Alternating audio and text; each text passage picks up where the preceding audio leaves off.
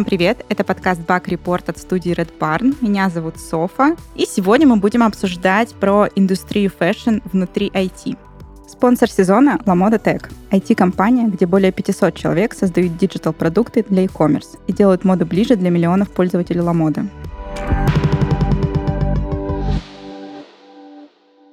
В гостях у нас старший Go-разработчик по совместительству Lead Аня из LaModa Tech. Привет, Аня. Привет. Ну, на самом деле, я еще не совсем тимлид, исполняю обязанности тимлида. Ну, да. Ну, я думаю, что мы на будущее. Хорошо. Расскажи, пожалуйста, как ты попала в IT и в этот fashion and lifestyle проект? Еще в детстве я думала, что в какой-то момент взрослые люди начинают работать, и что вот я вырасту и тоже буду работать, и все будет как бы идти по плану.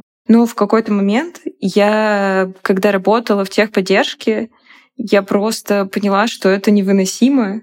Это было для меня прям очень сложно. И когда я оттуда ушла, я поняла, что вообще не знаю, чем на самом деле я хочу заниматься и как сделать вот как раз эту взрослую жизнь выносимой. Я в тот же момент закончила универ по специальности электроэнергетика, электротехника, где нас учили проектировать двигатели и там что-то связанное с троллейбусами, водили на экскурсии. И этим я тоже не хотела заниматься. И такой это для меня был период прям поиска себя. И я подумала, что, блин, может мне стать программистом. Я вот как-то не мечтала прям, что программирование — это круто, но подумала, у меня есть друзья-программисты, я тоже попробую. Мне не было никаких вообще особых навыков, особых знаний. Но я начала клепать там тестовые просто все, которые видела. И в итоге меня взяли в такую небольшую аутсорс-компанию. Я ему очень благодарна за то, что они, как бы, как я считаю, поверили в меня и взяли без знаний каких-то в этой области. Ну и там уже постепенно закрутилась, завертелась. Сначала я там писала на Go и PHP, и вообще пробовала iOS, и, и фронт немного делала. Но потом уже поняла, что хочу больше именно бэкэндом заниматься. И начала понимать, что вот я бы хотела работать в продукте, которым я бы сама пользовалась. И, собственно, почему я выбрала моду? Потому что мне нравится мода, я сама там интересуюсь чем-то, люблю как-то интересно одеваться, и мне хотелось туда попасть. Я когда-то еще вот до предыдущей работы, до Delivery Club, пробовала в Ламоду попасть, но мне не взяли. И уже вот, получается, полгода назад прошла собеседование, прошла хорошо и попала сюда. И рада, что попала. А чем ты сейчас занимаешься в Ламоде? Я работаю в команде навигации. Эта команда вообще относится к направлению дата продуктов. Это продукты, которые связаны с данными каким-то образом. И именно вот моя команда, команда навигации, занимается тем, чтобы улучшать поиск и вообще какое-то взаимодействие с каталогом таким образом, что пользователь максимально быстро нашел то, что искал. И довольно большая часть задач у нас сейчас связана с тем, чтобы интегрировать Data Science в продакшн, доводить это все до пользователя. И насколько сильно, по вашим цифрам, можешь ли ты вообще это рассказывать, а, рекомендации на основе данных помогают поднимать, там, не знаю, средний чек, там еще что-нибудь, какие-то такие показатели? Э, я не знаю именно насчет рекомендаций, потому что все равно вот в Data Science это же довольно много разных продуктов. Там, например, у нас есть рекомендации размеров, рекомендации товаров, там какие-то полки. Именно моя команда занимается больше тем, чтобы, например, переранжировать каталог персонально под пользователя. То есть это в каком-то смысле рекомендация товаров в его выдаче, но она такая более нативная. И вот именно вот эти фичи, они принесли, как я знаю, где-то 2% заказов дополнительно. То есть, как мне кажется, довольно большая цифра. Можешь рассказать, как вы вообще какая вообще была динамика внедрения вот этих э, работы с данными в Ламод? Там, с чего вы начали? Может быть, там, какие гипотезы у вас были? Потому что в любом случае там сначала начинается хоть как-то, а потом начинаем анализировать, а что же у нас там пользователи делают и пытаются на основе этого что-то улучшать. Да, да. Ну, я опять же больше знаю про вот то, чем занимается моя команда. Это вот как раз такой наш самый крупный проект сейчас, это вот как раз персональное ранжирование. И я знаю, что все начиналось с того, что, ну, там, каталог, выдача, она была общая для всех пользователей, одинаковые, там, в каком-то смысле все равно товары ранжируются по каким-то признакам, но там она была какая-то одна. Потом там пробуют, допустим, выделять какие-то сегменты и считать, что вот для этих сегментов, там, для такой платформы мы здесь вот так переранжируем, здесь так, для женщин так, для мужчин так. И это уже там какой-то учет, все равно разделение пользователей на сегменты и что-то разное для разных пользователей. Потом там в следующей итерации выводятся какие-то формулы, которые не совсем еще являются машинным обучением и чем-то таким. То есть это просто формулы, выведены тоже человеком, что здесь мы вот здесь такой коэффициент выведем, что если пользователь интересуется более низкой ценой, то и цены мы ему покажем более низкие или что-то такое. И вот постепенно это все пришло к тому, что таких признаков стало очень много, стало сложно все это соединять в какую-то выдачу и вообще учитывать так много разных признаков. И вот тогда как раз запустили проект, э, который с помощью модели переранжировал уже каталог. И дальше, на самом деле, тоже. То есть мы сначала запустили какие-то одни фичи, там какой-то один ряд признаков, который учитывается в этом ранжировании, он там раз в какое-то время переобучается. И дальше тоже очень много планов на то, чтобы учитывать больше признаков, переобучать эту модель чаще и учитывать это, например, в онлайне. Только пользователь что-то кликнул, мы уже там сможем в будущем сразу дальнейшую его выдачу подстроить под него, под его предпочтение. А вот интересно, все вот это идет просто на то, чтобы у вас больше покупали, ну, в плане именно там, не знаю, заказов больше делали, или у вас направлено все-таки на разные вещи, то есть, например, чтобы человек более дорогие вещи покупал, либо там чаще делал заказы, или вот только на одну какую-то метрику, что типа, приноси нам, пожалуйста, больше денег, человек. На самом деле я точно не знаю ответ на этот вопрос, но я так предполагаю, что на много разных метрик все же смотрят, и, например, на тот же retention, который, как мне кажется, всегда очень важен. И то есть важно, чтобы пользователь все равно покупал то, что ему действительно нужно, и то, что он хочет, не просто купил ради того, чтобы купить. Или, например, есть метрика возвратов, которая тоже довольно важна. То есть если пользователи начнут больше покупать, но эта вещь им не нужна, они начнут больше возвращать, это невыгодно.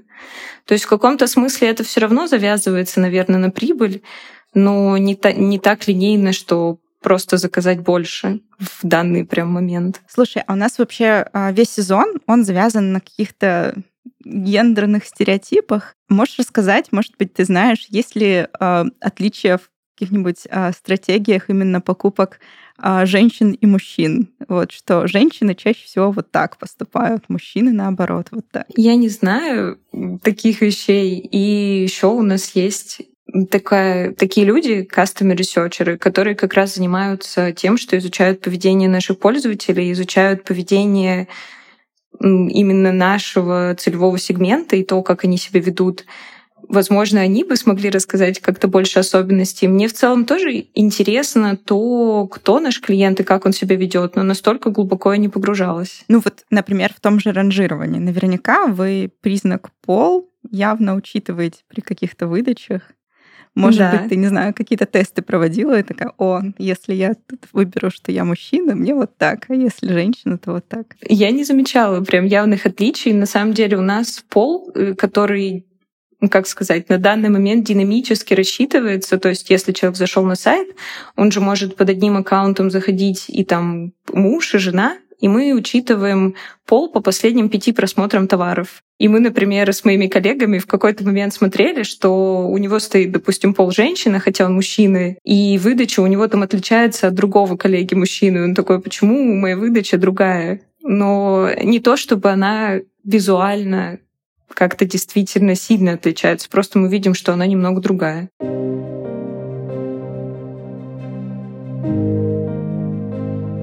Мода ассоциируется у нас с роскошными нарядами, дорогими показами и глянцевыми журналами. Однако сегодня fashion-индустрия — это не только про одежду, но и про технологии. Современные дизайнеры успешно перешагнули эскизы и выкройки и создают вещи связки с IT и естественными науками. В новой рубрике я расскажу о нестандартных решениях дизайнеров, которые переводят моду в область высоких технологий. В 2010 году дизайнер лондонской школы моды и текстиля Сент-Мартинс Сюзанна Ли создала необычный пиджак. Его уникальность состояла в том, что ткань была полностью создана из бактерий. Вот как выращивали материал. Сюзанна заваривала чай в ванне, добавляла в него сахар, а затем бактерии. Последние питались, размножались и плели волокна из целлюлозы. Когда ткань была готова, ее доставали из ванны, промывали в холодной мыльной воде, после чего сушили. В результате получался материал, похожий на прозрачную бумагу или искусственную кожу. Единственный недостаток — гидрофильность. Когда ткань из бактерий намокает, то разбухает и заметно утяжеляется. В остальном — чистая органика. Пока дизайнеры экспериментируют с технологиями, чтобы изменить наши отношения с одеждой, IT-компании разрабатывают нестандартные продукты, которые делают процесс шопинга проще, комфортнее и безопаснее. Современные технологичные решения в области онлайн-торговли создает наш спонсор — LaModa Tech. LaModa Tech — это IT-компания, где более 500 человек создают диджитал-продукты для e-commerce и делают моду ближе для миллионов пользователей LaModa. Здесь разрабатывают веб-сервисы и мобильные приложения для iOS и Android, автоматизируют операционные процессы и используют дата-драйвен подход для принятия ключевых бизнес-решений. В LaModa Tech активно развивают продуктовую культуру и ориентируются на ключевой принцип — думая о клиенте. Здесь генерируют и анализируют гипотезы, исследуют пользовательский опыт, разрабатывают и улучшают интерфейс. Как результат, 17 миллионов довольных пользователей ежемесячно и звание крупнейшей fashion and lifestyle платформы по версии Data Insight. Узнать подробнее о LaModa Tech можно по ссылкам в описании. Убедись, что мода и технологии — идеальный матч.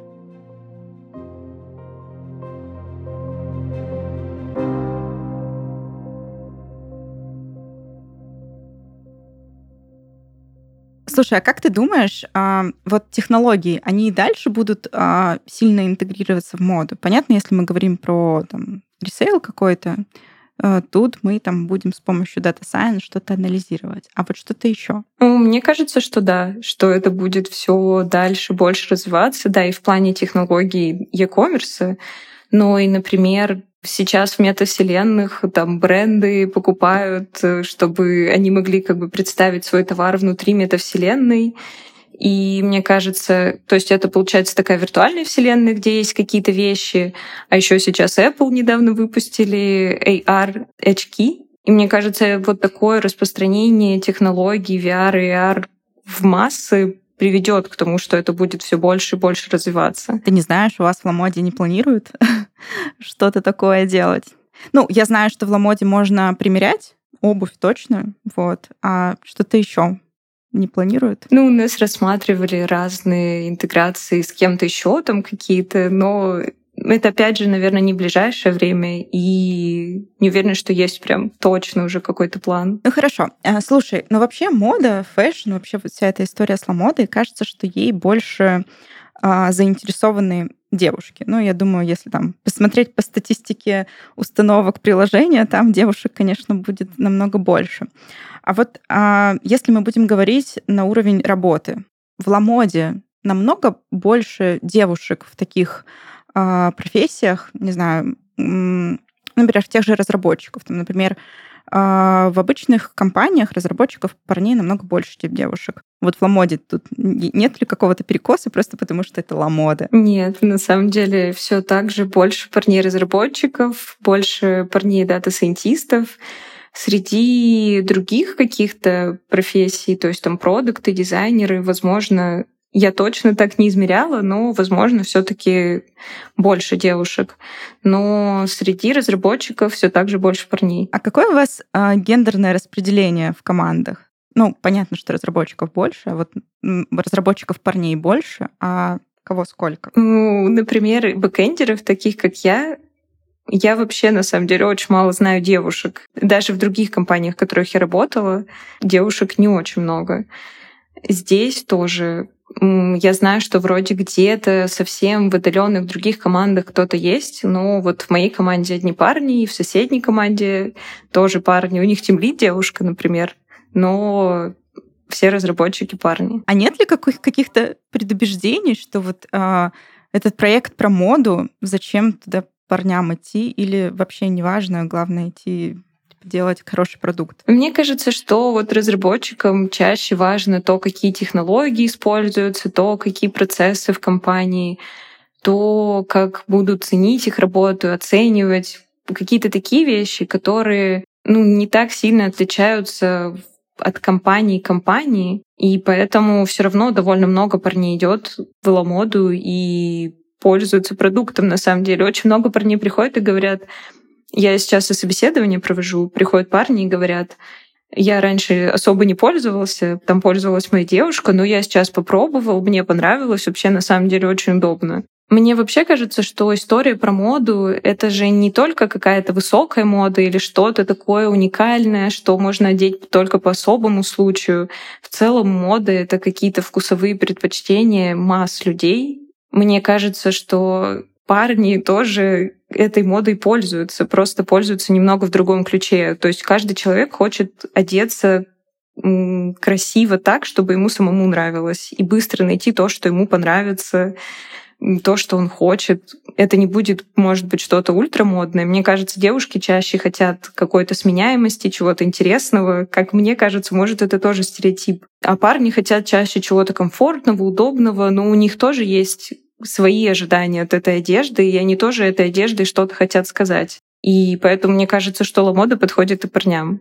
Просто цели будут другие, но она также может их помочь исполнить. Ну, слушай, а если мы вспомним про какой-нибудь э, стереотипный образ программиста, где сидит парень в очках в свитере, который подарила ему бабушка э, пять лет назад, вот, и вот э, этот человек приходит и делает ламоду. вот, нет ли тут каких-то таких историй, что... Ну вот в любом случае э, разработка, она все равно должна понимать там цели бизнеса, для чего это все делается, почему тащить этот продукт нужен. И как будто бы парням тут понять немножко сложнее, нет? Мне кажется, что парни уже давно не выглядят вот так, как стереотипный программист. Я все-таки думаю, что ну да, есть какие-то исключения, но в целом всем людям хочется выглядеть красиво. Они могут понять людей, которые заходят на сайт, и наоборот, даже чаще не знают, а что же, что же купить, как это купить, как это выбрать, как мне выбрать нужный мне размер. И такие пользователи нам тоже нужны, которые, не знаю, не до конца понимают, что же они хотят, и мы можем им с этим помочь. Я думаю, что парни также могут. Ну, я думаю, да, вот, э, наверное, ты права, таких стереотипных парней нету, но я думаю, э, есть новые, скажем так, стереотипные программисты, которые покупают пять одинаковых футболок, потому что ну, они удобные. Зачем мне какие-то другие? вот, пять одинаковых джинсов, ну, потому что они классные. И вот таким ребятам вы, наверное, да, помогаете, потому что помогаете быстрее это найти и заказать. Слушай, а как ты думаешь, отличается ли вообще э, разработка вот какие-то тенденции или что-то такое именно вот в вашем направлении, в направлении fashion? Мне кажется, что не так сильно, как э, ну, как в целом работа в разных компаниях чем-то отличается, потому что просто у нее может быть там разный директор, разные принципы. Но в целом я думаю, что e-commerce более-менее похожи друг на друга если смотреть именно техническую какую-то сторону, те технологии, какие мы, мы используем, то, какие процессы мы используем, я думаю, это довольно стандартно на самом деле. А как ты думаешь, как будет дальше это все развиваться? Ну, например, если мы сравним наши две компании, э, я работаю в самокате, ты работаешь э, в Ламоде. Это вроде тоже e-commerce, что то, что другое. Но как бы единственное, как я могу представить, как мы какой-нибудь AR будем использовать, как, не знаю, ты представляешь, что рядом с тобой круассан, что-нибудь такое. И кажется, что вот тут как будто бы у вас намного больше возможностей. Не знаю, а вот как ты думаешь, что, что еще у вас может такое интересное появиться, а, чего не может быть в других e-commerce проектах? Хм, я прям сильно призадумалась. Эм, я вспомнила, чем может отличаться довольно сильно, например, бизнес самоката от бизнеса ламоды.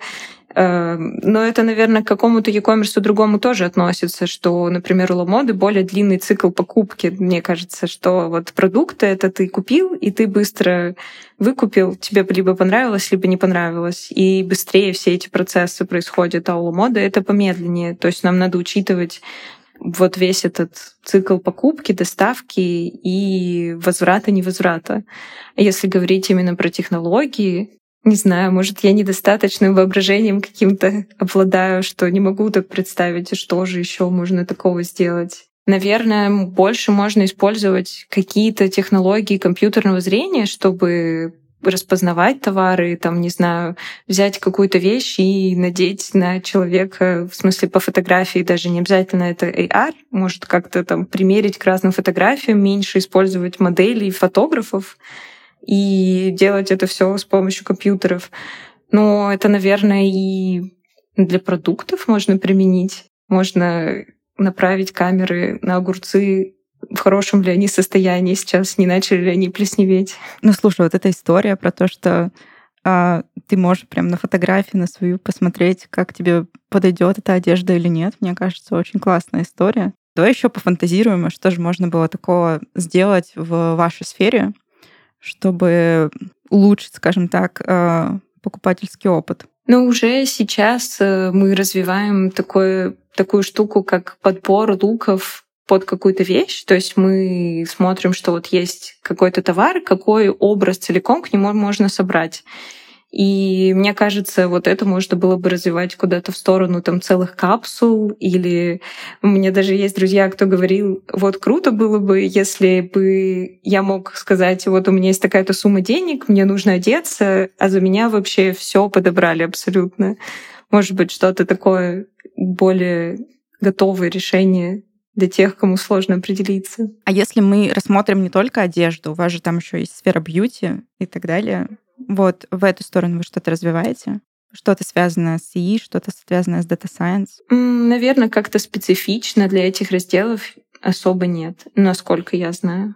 То есть больше либо что-то, что работает для всех разделов, либо наоборот больше для одежды. Может быть, ты знаешь, как вот э, такие проекты развиваются у нас и за границей? Ну, то есть там есть тот же Asos, который убежал от нас. Есть ну, другие популярные там, платформы а, за рубежом, и вот у нас есть Ламода и там несколько еще всеми известных сайтов. Есть ли какие-то отличия между тем, как у нас это делают, как делают там? Ну, мне вообще кажется, что таких фичей, которые именно у Ламода есть, я очень мало где видела.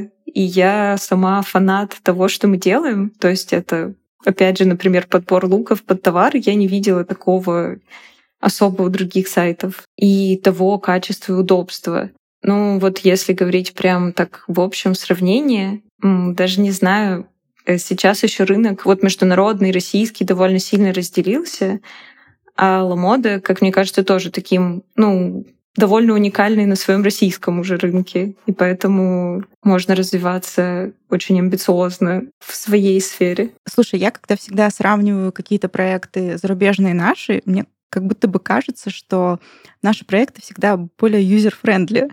Как ты думаешь, почему это так? Ну, типа, возможно, это чисто мое мнение, но вот складывается такое впечатление. Мне кажется, как-то меньше legacy, как будто бы... Legacy не только в плане вот именно кода и технологий, какого-то такого багажа, а даже в плане того, к чему привыкли пользователи, с чего начинали. Мне кажется, мы в эту гонку вступили попозже вообще по всем продуктам, ну, в фэшне в том числе. И поэтому как будто бы могли сразу уже перенимать более какие-то удобные, классные паттерны и делать с нуля что-то более удобное. Это явно видно прямо на примере банков, что там использовали, например, какие-нибудь счета, карточки, на которые записывали для тебя твой счет. Не знаю, как объяснить. А у нас сразу могли внедрять там какие-то уже только электронные технологии и все такое. Ну, слушай, да, мы как бы сразу уже опирались на какой-то опыт.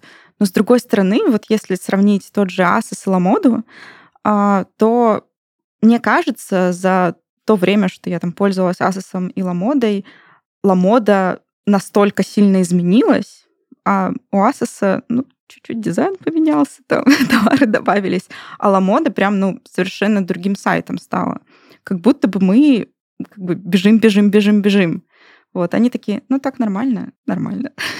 Ну, это тоже правда. Не знаю, может, это такой феномен, что не знаю, у русских больше конкуренции, и в плане того, что мы сами как-то сильнее соревнуемся с друг другом, более требовательны сами к себе к тому, что делаем. Мне кажется, тут нужно какой-то еще психологический аспект рассматривать, как будто бы. Мы прям пытаемся сделать лучше всегда. И это на самом деле на самом... очень здорово, очень круто, и поэтому получаются такие хорошие продукты, как Ламода. Как ты думаешь, вообще, какие особенности у Ламоды именно как у продукта? Ну, как бы мы знаем, что есть много разных э, таких же сайтов похожих, которые там пытаются тоже в эту историю сделать. Вот в чем особенности именно Ламоды? Ну вот мне кажется, что в самом отношении к того, что такое вообще Ламода, что это не просто такой магазин, который продает вещи. И вот, ну, просто аналог магазина, а скорее как будто бы мы стремимся к тому, чтобы быть таким онлайн-стилистом, быть платформой, на которой ты сможешь найти то, что ты искал, не просто купить. То есть не, выполнять функцию не только какой-то площадки с полками, а именно попытаться подобрать что-то под пользователя. Когда была маленькой, а, не хотела работать где-нибудь а, в таком скажем так, месте, которое связано с модой, связано с одеждой. Думала ли ты когда-нибудь, что ты будешь работать в месте, которое прям вот рядышком это все? Я, наверное, много кем хотела в детстве быть. В какой-то момент хотела быть стилистом. Но это, можно сказать, чем-то близким. В какой-то момент я очень хотела работать в топ-шопе, когда он у нас э, открылся в моем городе. Просто продавцом мне очень нравился этот магазин. Не знаю, не было такого, что я прям как-то целенаправленно к этому шла. Мне кажется, это получилось такой естественной частью моего пути. То, чем я сейчас занимаюсь, это как будто и очень естественное продолжение того, что я делала до этого. И это получилось так плавно. Мне кажется, очень здорово, что у тебя получилось работать там, что тебе очень близко. Мне кажется, это прям отдельный вид мотивации человека работать. Слушай, спасибо тебе большое, что поделилась с нами своими мыслями, рассказала побольше о своем крутом продукте. Спасибо, что пришла к нам на подкаст. Да, спасибо большое, что позвали. Очень рада. А с вами был подкаст Бак Report. Слушайте нас на всех платформах. Всем спасибо. Пока.